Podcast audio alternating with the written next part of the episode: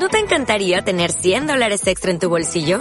Haz que un experto bilingüe de TurboTax declare tus impuestos para el 31 de marzo y obtén 100 dólares de vuelta al instante. Porque no importa cuáles hayan sido tus logros del año pasado, TurboTax hace que cuenten. Obtén 100 dólares de vuelta y tus impuestos con 100% de precisión. Solo con Intuit TurboTax. Debes declarar para el 31 de marzo. Crédito solo aplicable al costo de la presentación federal con TurboTax Full Service. Oferta sujeta a cambios o cancelación en cualquier momento.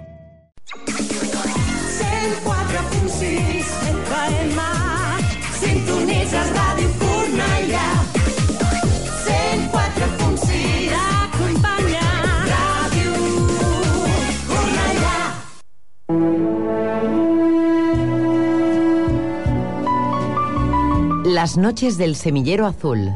El programa poético del Círculo Artístico Literario El Semillero Azul.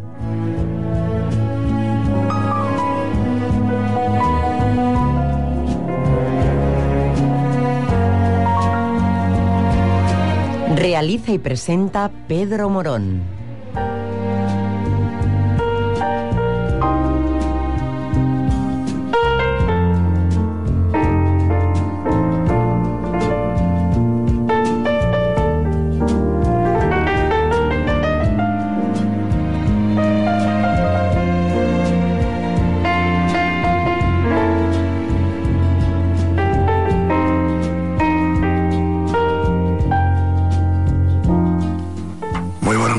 Amigos y amigas de este programa que denominamos Las noches del semillero azul. Faltan, pasan unos cuantos minutos de las 10 de la noche y de nuevo con ustedes para hacerles pasar un rato agradable, un rato lleno de poesía, de literatura o de arte. En este caso, y como habíamos anunciado la semana pasada, tenemos con nosotros a José Treviño. Treviño, buenas noches. Buenas noches, ¿qué tal? Mira, aquí estamos ya, has visto de qué trata este programa, ¿no? De Sí, música sí. tranquila, de poesía y, y, en fin, de, de un tanto de sosegamiento y de tranquilidad. Bueno, pues José Triviño es de Tarrasa. Bueno, eh, vivo actualmente, vivo en Tarrasa. Nací en Barcelona. eh, a los tres años me fui a Hospitalet de Llobregat, donde estuve pues casi, bueno, hace tres años que vivo en Tarrasa más o menos. O sea, me he tirado unos cuarenta y algo de años allí en Hospitalet, una ciudad a la que quiero y bueno, igualmente como quiero con ella porque me han abierto muchas veces los brazos. Un saludo a todos, un saludo a todos mis compañeros que me, me están escuchando y a todos mis amigos de Facebook, a mi mujer Maribel, un beso, cariño. Y bueno, ahora vivo en Tarrasa, estoy muy bien allí, la verdad que me siento muy a gusto. Bien, ya, ya sé que tienes, tienes contactos muy directos con los, los poetas y artistas de, de Cornellá. Bien, eh, José, eh, tú, mm, ¿por qué te metiste a esto de la poesía y de, y de escribir? Porque he visto que estás escribiendo libros. Bueno, eh, tengo dos libros, tengo una antología precisamente con los poetas de Cornellá, pero bueno, eso fue una etapa de mi vida que estuve con ellos, ahora estoy con, el semillero, con los que me siento muy a gusto con ellos, porque son fantásticos desde el primero hasta el último, y tengo un tercer poemario y luego pues también tengo mi primera novela, que bueno, es un tema bastante fuerte porque es está basada en el siglo XIII, temas templarios, juglares, que es lo que yo soy, sarracenos, iglesia, herejía, inquisición. Bueno, te has metido en un buen lío porque eso de hacer libros que estén situados en la historia es muy difícil y te lo digo por experiencia, ¿no? Porque tienes que, tienes que manejar muchos datos. Tú imagínate ahora, que supongo que ya, ya lo habrás mirado, que tienes que investigar cómo iba vestida la gente, cómo eran las casas, cómo era la, la vida ciudadana de, de los lugares donde se desarrollan las cosas, que eso lo he hecho yo, ¿no? Y, me costó. Bueno, incluso hasta las enfermedades. Eh, bueno, yo todos los, los personajes que tengo, todos son reales. Todos son eh, personas de muy conocidas en Facebook, la mayoría casi todos. Y bueno, uno el que tiene un ojo torcido, el que tiene una joroba, el que tiene una peca. O sea, Eh, bueno, es muy difícil todo. Pero bueno, Ya, ya te lo decía fuera de micrófono que a, la hora de escribir, todas- todos los escritores, y yo no me soy escritor, soy escrito libros, pero para ser escritor quizás hace falta más cosas. Todos los escritores se fijan siempre en personajes reales para aplicarle el carácter a- al personaje ficticio. Yo, por ejemplo, ahora estoy haciendo una novela que se llama La estrella de cristal, y bueno, y también a gente muy conocida mía que tiene unas características especiales, le he aplicado ese carácter al personaje ficticio, es así. Bueno, me voy a remontar un poco atrás porque me he saltado, me has preguntado que de dónde venían mis orígenes. O sea, mi, y la poesía conmigo empezó a los 14 años, pues como muchos de mi edad, yo nací en el año 62, para ser más concreto. Eres joven todavía. Sí, sí, bueno, no tan joven, pero bueno. Eh, empecé con las músicas de José Luis Perales, las primeras novias, bueno, los primeros carantoñeos que, bueno, de la etapa. Y a raíz de ahí empecé a escribir, pues nada, unos versos, unos poemas muy pequeñitos, muy, sen- muy sencillos, que de hecho no sé dónde fueron a parar porque tenía casi 500, se los quedó mi primo. Pero bueno, total que hasta un par de años o tres escribiendo, lo corté por completo, vino la mili, luego me casé, bueno, ya mm, soy, soy una persona divorciada y me tiré muchísimos años sin escribir nada, no escribía nada. Eh, me limité nada más que a trabajar, trabajar, trabajar, que mis hijos crecieran, que no faltaran mi casa. Pero en el año 2009 me planteé eh, el escribir un, poemario. Y bueno, fue un, poema, un poemario que, mm, bueno, no estuvo mal, se vendieron bastantes libros.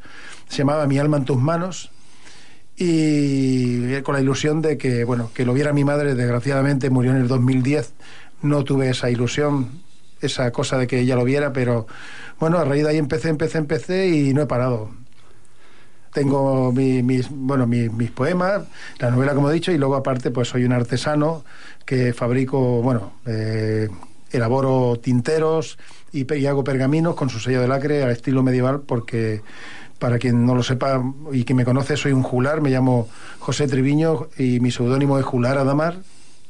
Adamar, una palabra típica de Cervantes, que significa amar con vehemencia, amar a todo el mundo y que todo el mundo te ame.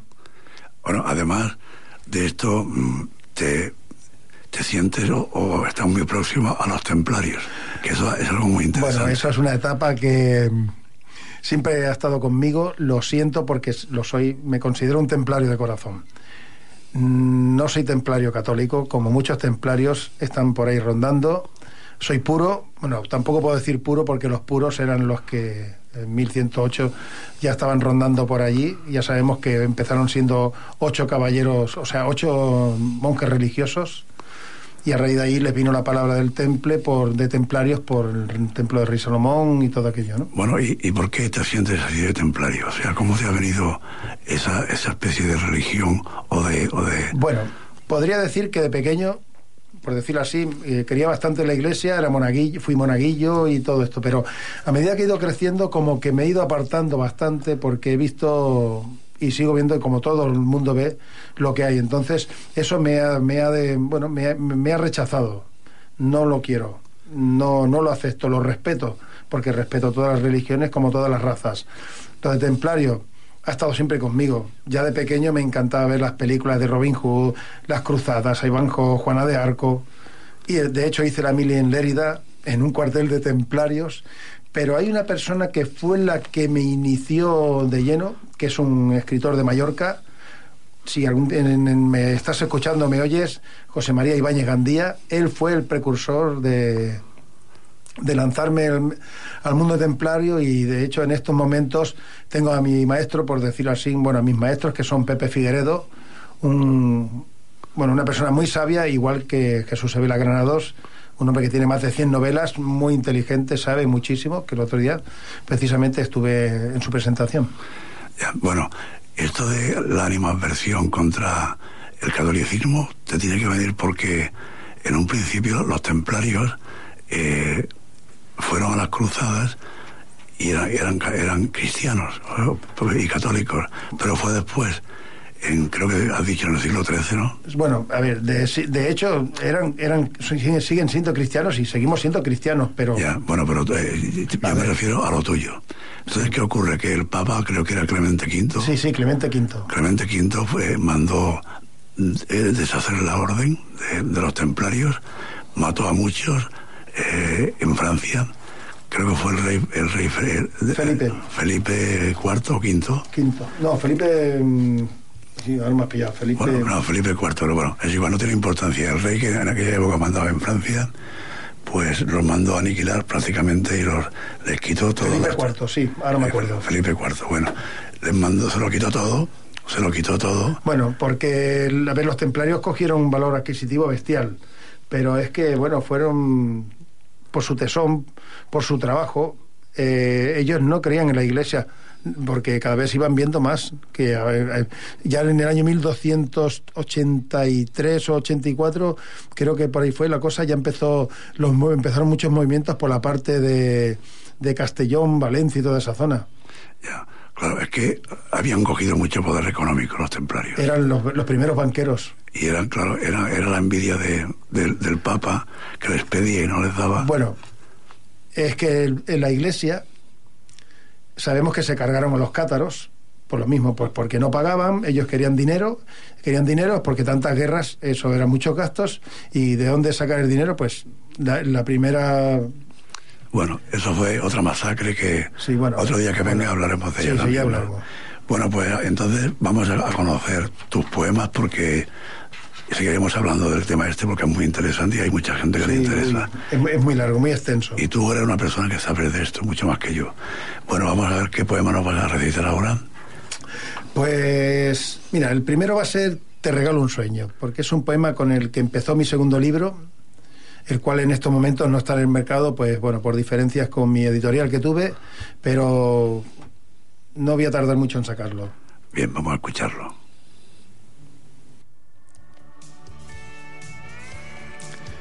Te regalo un sueño. Una mañana desperté y quise darte un trocito de mis labios, un trocito de mi corazón, de mi alma. Desperté y pensando en ti, acaricié mi cuerpo y te busqué, pero no estabas. Una mañana respiré un aire cálido y limpio, como nuestra amistad, como tu mirada. Tu corazón empezaba a hacerse pequeñito, tus ojos a perder su brillo, tus labios, tu ternura y tus palabras se cambiaron por silencio.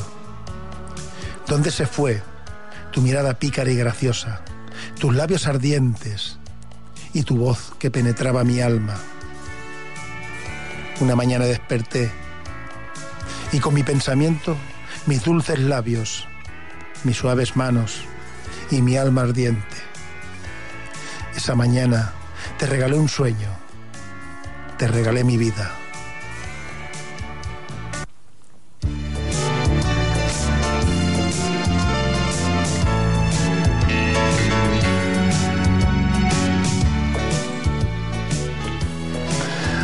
Bueno, pues ahora os voy a recitar uno de lo que es un juglar y personalmente pues la leyenda de juglar Adamar. Dice así. La leyenda cuenta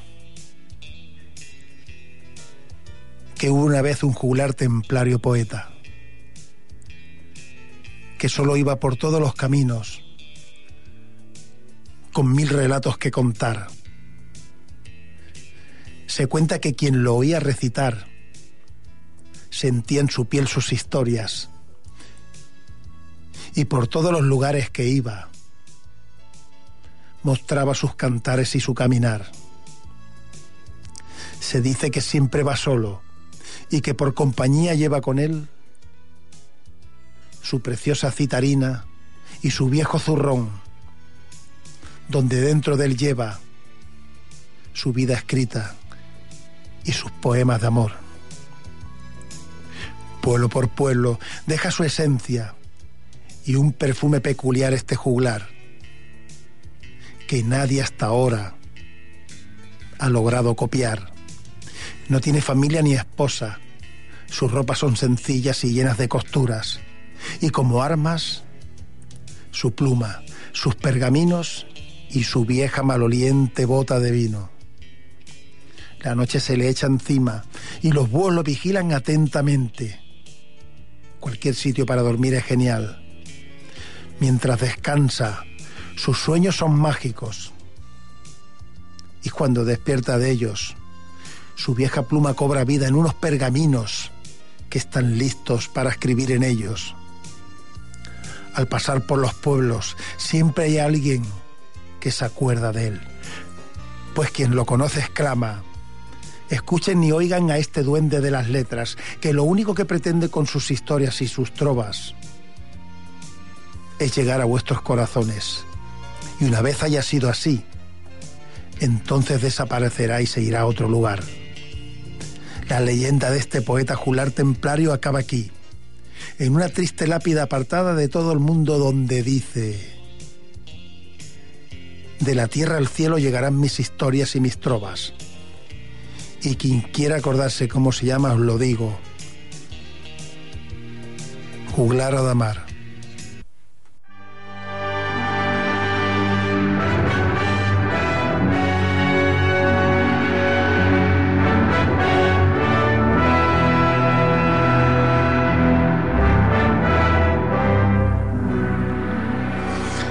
Ya que hemos hablado algo de- del tema de los templarios, voy a recitar un, un poema de templarios, precisamente de lo que yo soy, como ya lo he dicho antes.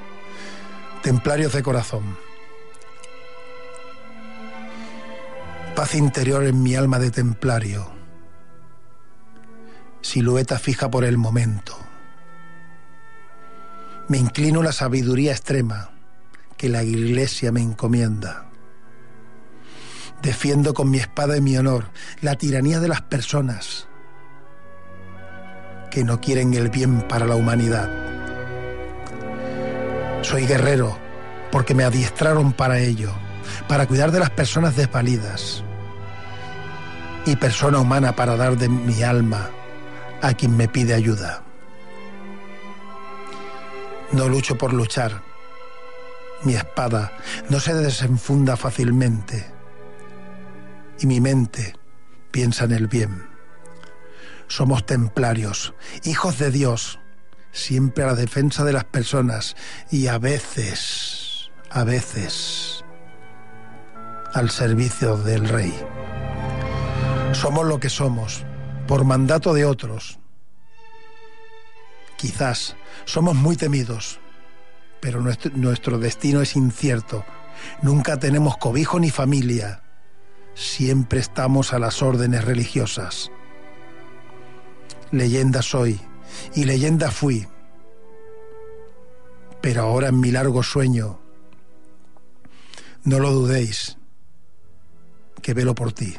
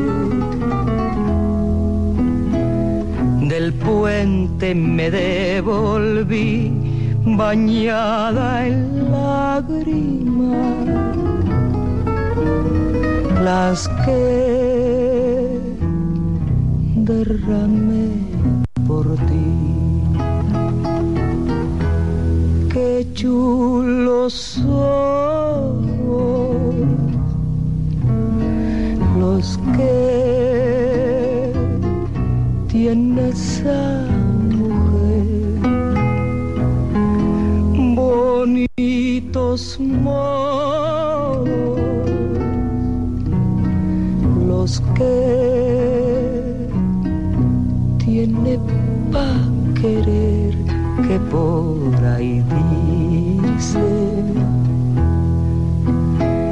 que a mí me robó el placer, ay qué esperanza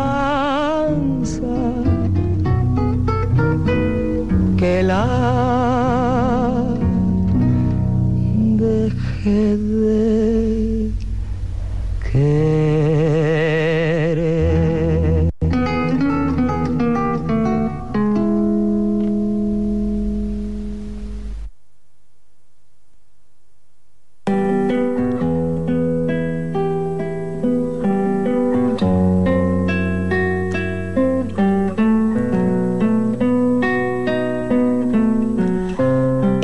Cornellá, las noches del semillero azul.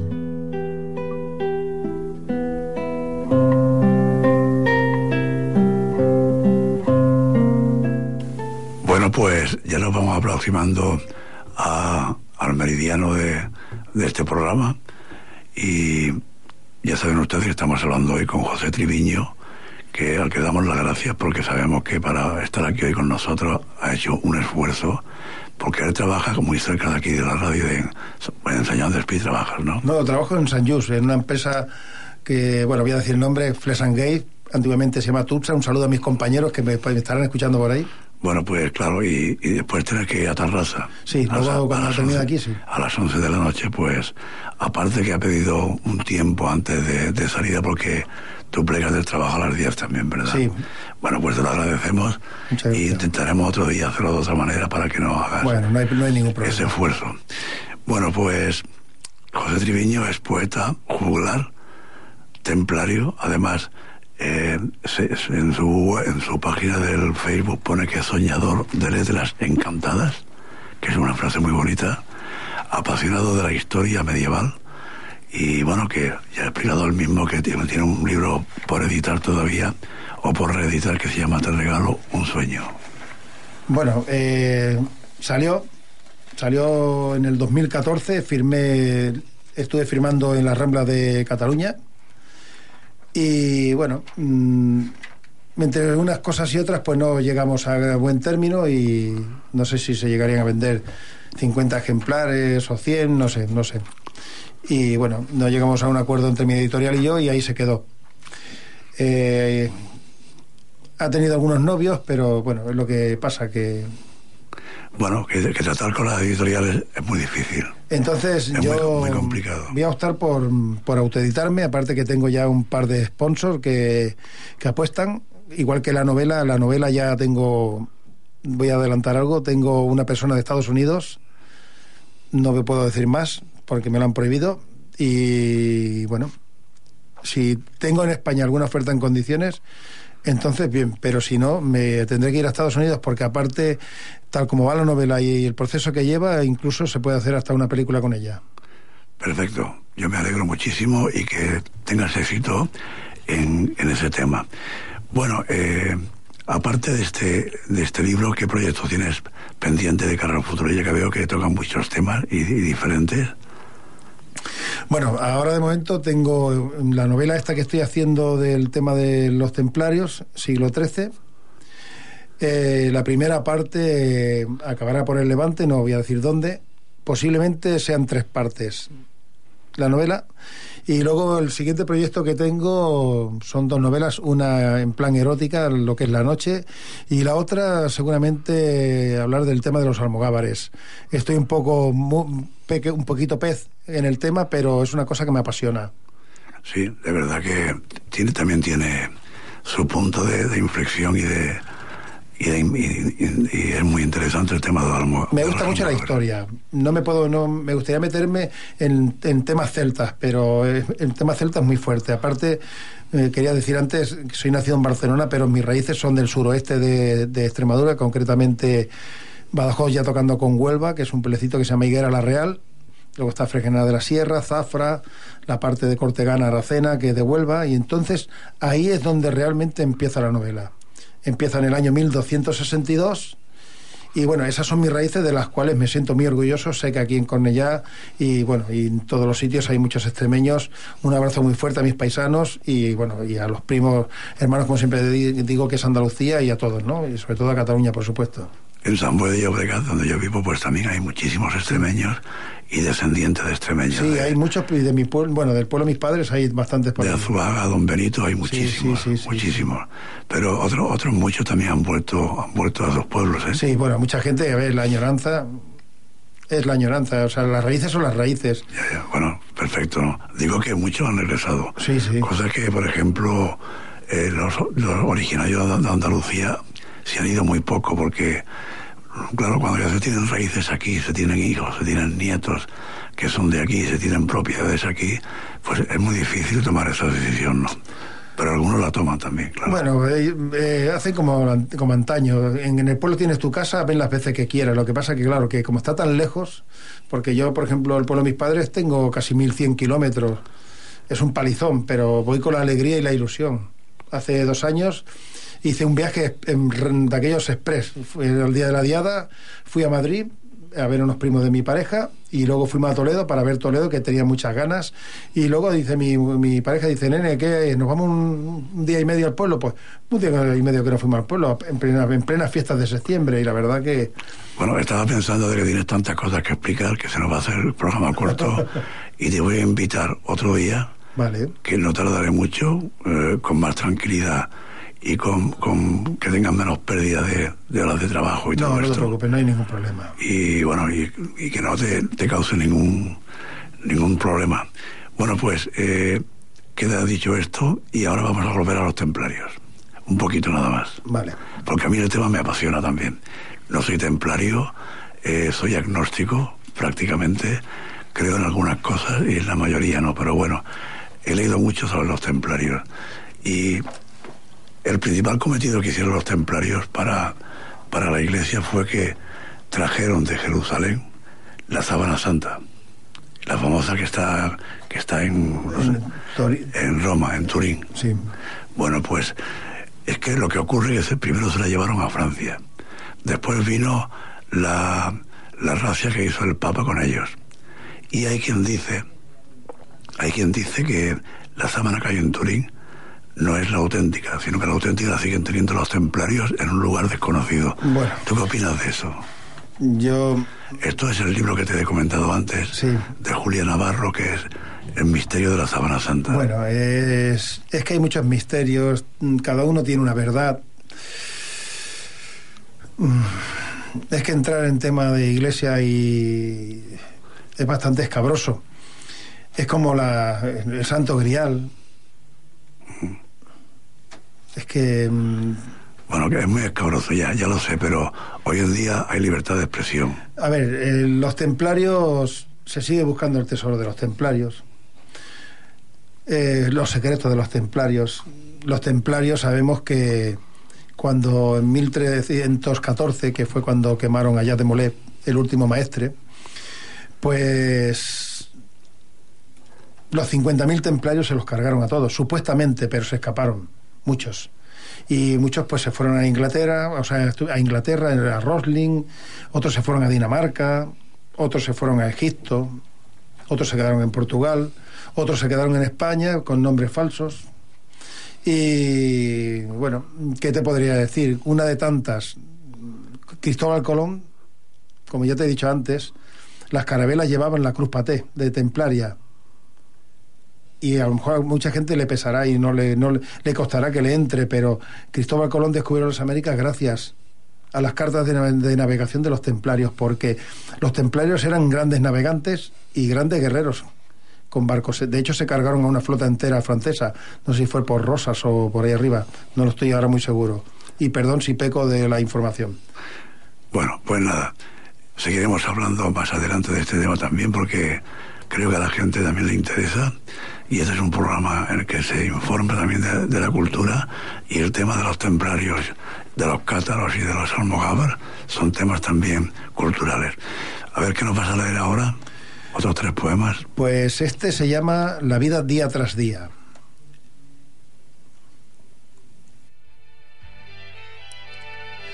Día tras día me voy dando cuenta que la vida te regala muchas cosas. Y yo particularmente estoy agradecido por darme lo que quiero, una mujer de los pies a la cabeza y unos hijos a los que quiero con locura. La vida día tras día me enseña que hay que respetar para ser respetado, que hay que amar para que te amen. Y de eso se trata, de regalarle a la vida tus emociones y sentimientos. A lo largo de estos años que atrás he dejado, me he dado cuenta que han habido muchos momentos de alegría y sinsabores, pero son las cicatrices que ella te deja y que, como bien digo y sé, lo acepto. La vida hasta este momento en el cual vivo me ha enseñado muchas cosas. A saber valorar a las personas que me rodean y a ver que cada día se aprende algo nuevo y que nunca uno acaba del todo. Cada día que me levanto, le pido al universo que me deje lo mejor del día y con respeto que me enseñe en todo momento a querer y a respetar.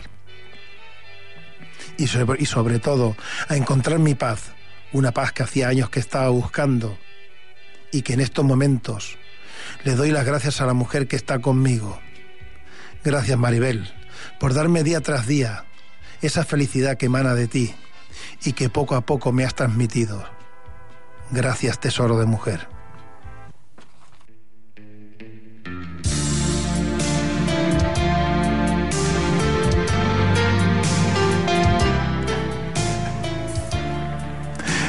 Este se titu- se titula Nadie. Nadie sabe tanto como tú lo que mi alma siente por ti. Olerte de cerca es sentir dentro de mí ese loco arrebato que me enamora de ti. Tu cuerpo despide hacia mí un perfume y un aroma que me vuelve loco. Nadie como tú, que este amor rompe las barreras del dañino desamor. Tiene tanta fuerza que esta tremenda ex- excitación me hace que me llegue al corazón. Nadie sabe lo que yo te quiero a ti. Y sabes que daría mi vida por ti. Nadie sabrá jamás que lo nuestro no es algo pasajero, sino amor verdadero.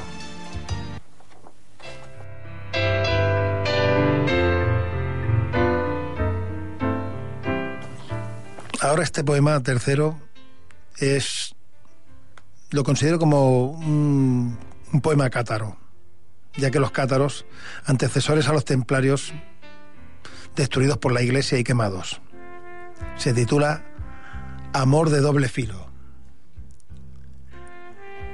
Recuerda, todo tu camino tiene solamente un fin, y es por amor a Dios y a sus hijos. Pero también recuerda que cuando ames, el amor es de doble hoja. Si se emplea mal te corta. Pero quien lo sabe manejar lo alienta. Solo el amor se pide por amor. Solo el amor se da por amor. El amor es sensibilidad. Solamente los débiles caen por amor. El que ama es aquel que lleva al amor dentro y ante el mundo lo expone como bandera. Este lleva al amor, no el amor a él. Yo soy la verdad, yo soy vida. Sean bendecidos los que solo hablen de paz y amor al prójimo.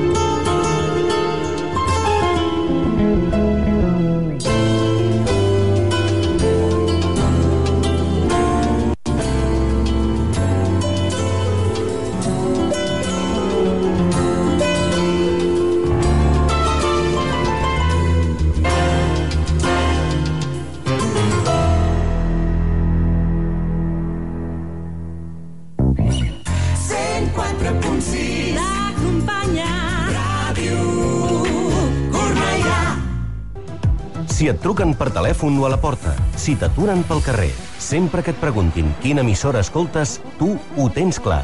La teva resposta és Ràdio Cornellà, per descomptat.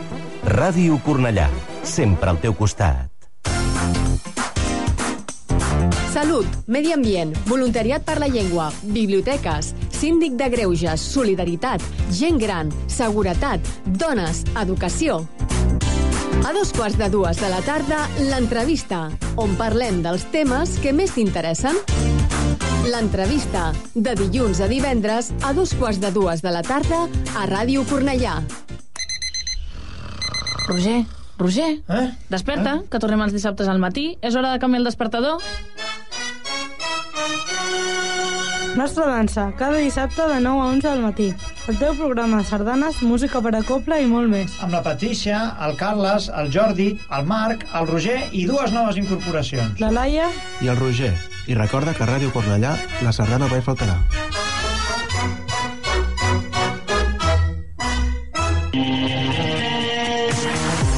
¿Tienes una dura semana?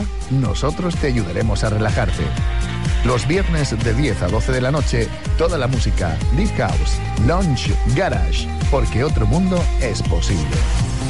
Paradis Hypnotic, con Ray Ortega en el 104.6 de la FM.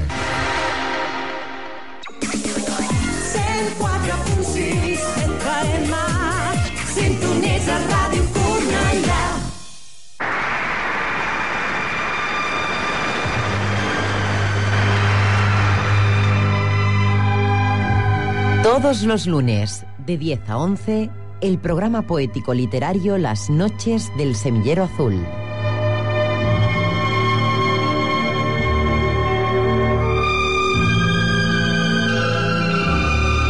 Bien, ya han visto ustedes con meridiana claridad cómo recita y cómo escribe poemas este denominado poeta juglar Adamar, que se llama José Triviño. Bueno, pues ya que hablamos de juglares, vamos por qué no nos explicas qué es un juglar. Porque hay que lo confunde con el poeta, con... Bueno, los juglares eran diferentes, muy parecidos a los trovadores, pero el juglar era una especie de, de artista del entretenimiento en la Europa medieval, que siempre iba dotado de instrumentos musicales, cantar, cantaba historias o leyendas. Se diferenciaban de los trovadores porque sus orígenes más humildes era también porque eran sencillos, eran gente más allegada al pueblo. El trovador era más de cortes y más historias de por ahí arriba.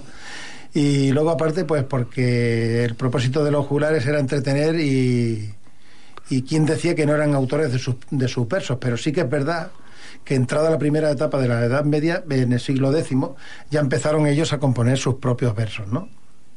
Eran poetas muy cultos en realidad, pero que normalmente se recitaban en tiradas y fragmentos pues de poesía narrativa y biografía.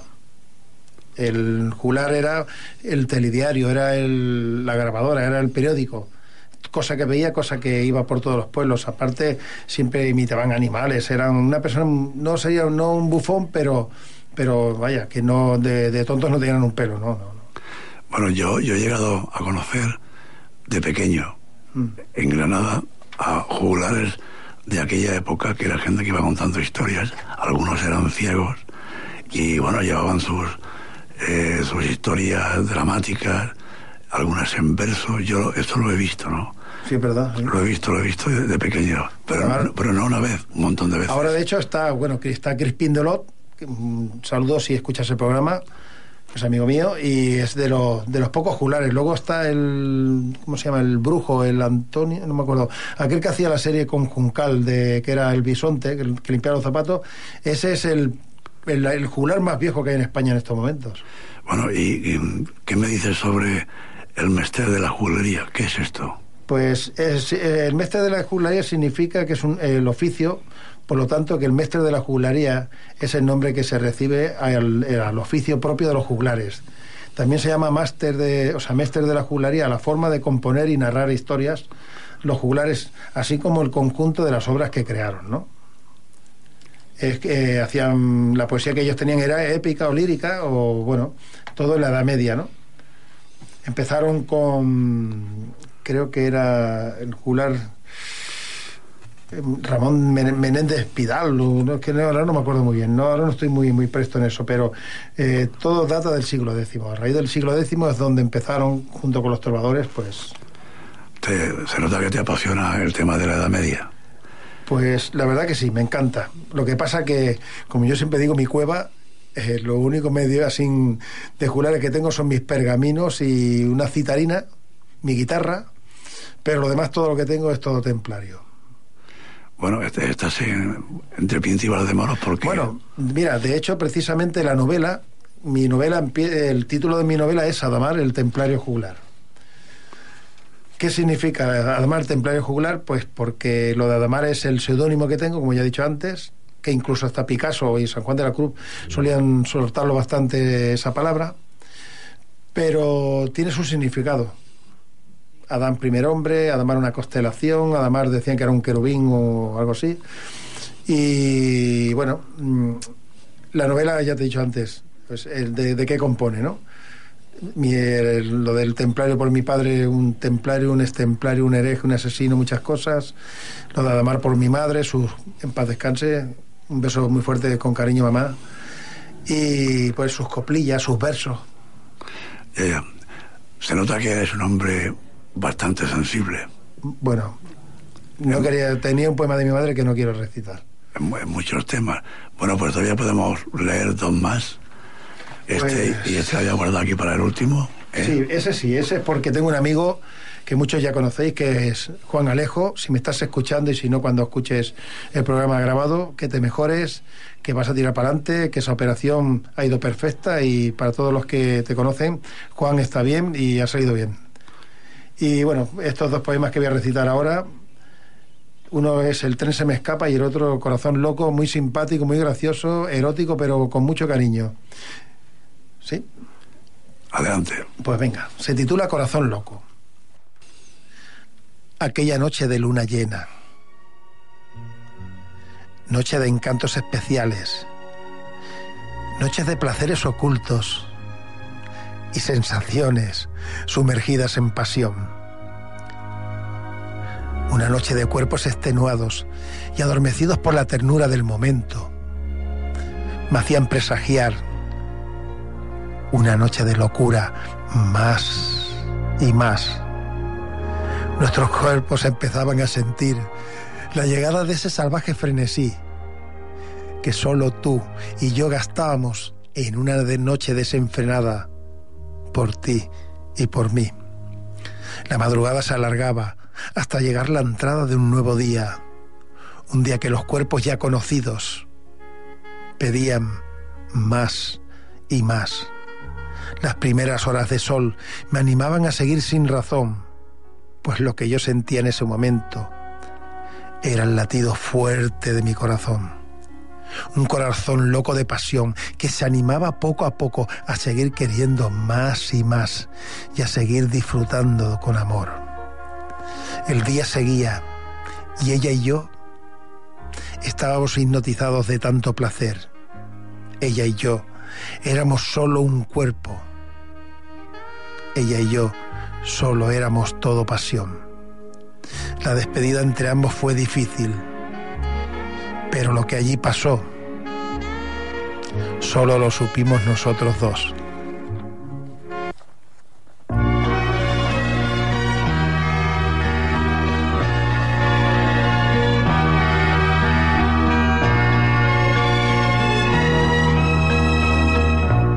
Bueno, este poema que voy a leer es la primera vez que lo leo. Eh, pido disculpas si no lo leo bien. Se titula Dos caballeros y es un poema dedicado de Juan Alejo, dedicado a mí, o sea, Juan Masip, un sólido Juan, y a mí, a José Treviño. Y, se, dice así. Dos almas en una sola. Dos caminos que abrigan a mi sendero. Dos cielos que abren sus puertas para que yo anide dentro. Dos soles que me calientan, me consuelan, me aconsejan y me enriquecen mis venas. Con su sangre de- derramada en forma de cataratas de cariño, de ríos de amor, de mares de ternura, de manantiales de comprensión. Dos caballeros que vienen de otros mundos, cantando, recitando, versando con sus voces llenas de sabiduría, de talento, de pasión, por los que se sienten, padecen y embellecen. Dos caballeros, uno jugular trovador templario, otro estrella, luna, luz y firmamento. Ante ellos me inclino y les regalo mi alma. Por su generosidad, bondad y talante, dos caballeros con un noble estandarte. Con su santo grial como corazones, con una espada como señal de su esencia. Uno, con la espada de la palabra del otro.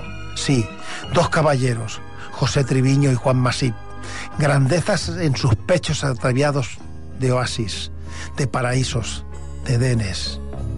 Ejemplos de amistad, de sapiencia, de honestidad.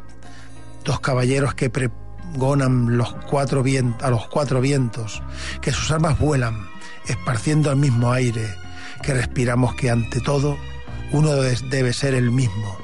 dos caballeros, Ave José, Ave Juan, por lo que sois, por lo que me habéis ofrecido, por lo que dais, surcando vuestros corazones para sellarlos en otros que los necesitan. Dos caballeros, dos almas, dos cielos, dos soles, dos lunas. Dedicado a dos grandes amigos, Triviño y Masip, con afecto. Juan Alejo Estevez.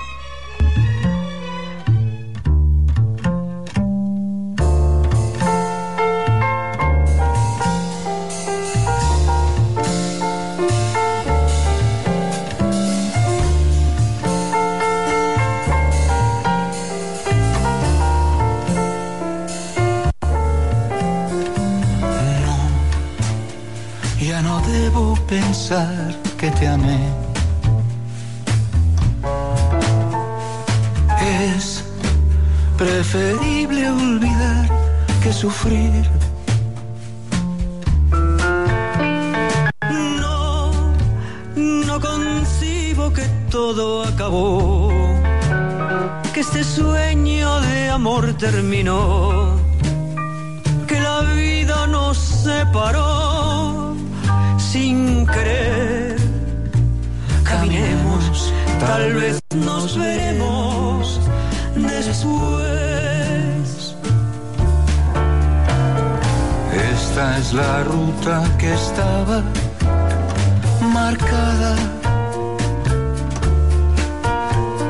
Sigo insistiendo en tu amor que se perdió en la nada.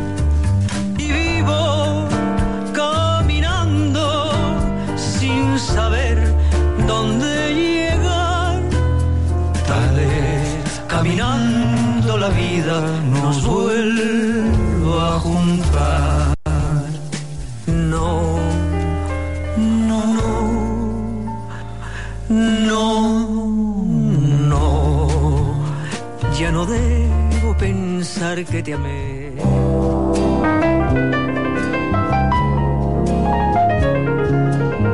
Desde Radio Cornellá, 104.6 de la FM, Las noches del semillero azul, con Pedro Morón. Y con Kiko Brinchón en el control técnico como cada lunes y hoy también con, con José Triviño que nos está haciendo pasar un rato bastante agradable. Muchas gracias. Poeta juglar Adamar. Sí, señor. Bueno, tienes ahí un poema especial Pues sí. que en principio no, no, no leerlo, pero que ahora ya te decidido. Me voy, a, me voy a atrever, porque últimamente han fallecido algunas madres de algunos amigos míos y amigas, y esto es una despedida porque hay que despedirlos, y espero que os guste porque son mis sentimientos y espero que sean también los vuestros. Adiós, madre. Hoy al despertar he tenido un sueño y mi mente ha empezado a recordar tu ausencia y mi añoranza por ti, madre. Ya no estás conmigo. Tu momento en su día llegó. Y con él, tu descanso, tu paz y tu tranquilidad. Yo estoy bien, madre, y más de una vez te necesito. Pero no quiero ser egoísta, porque sé que más adelante nos encontraremos. Yo, madre, ya empiezo a vivir de nuevo. Te llevo siempre en mi alma y en mi corazón. Tu paz es mi alegría, tu imagen son mis ganas de vivir. Tu ausencia para mí son unas vacaciones largas, donde algún día sé que nos volveremos a ver. Madre, ¿sabes una cosa? Estoy contento. Hoy empiezo de nuevo a liberar mi armadura, porque quiero que sepas que mi corazón está lleno de vida y piensa en tu amor. Adiós, madre. Te quiero.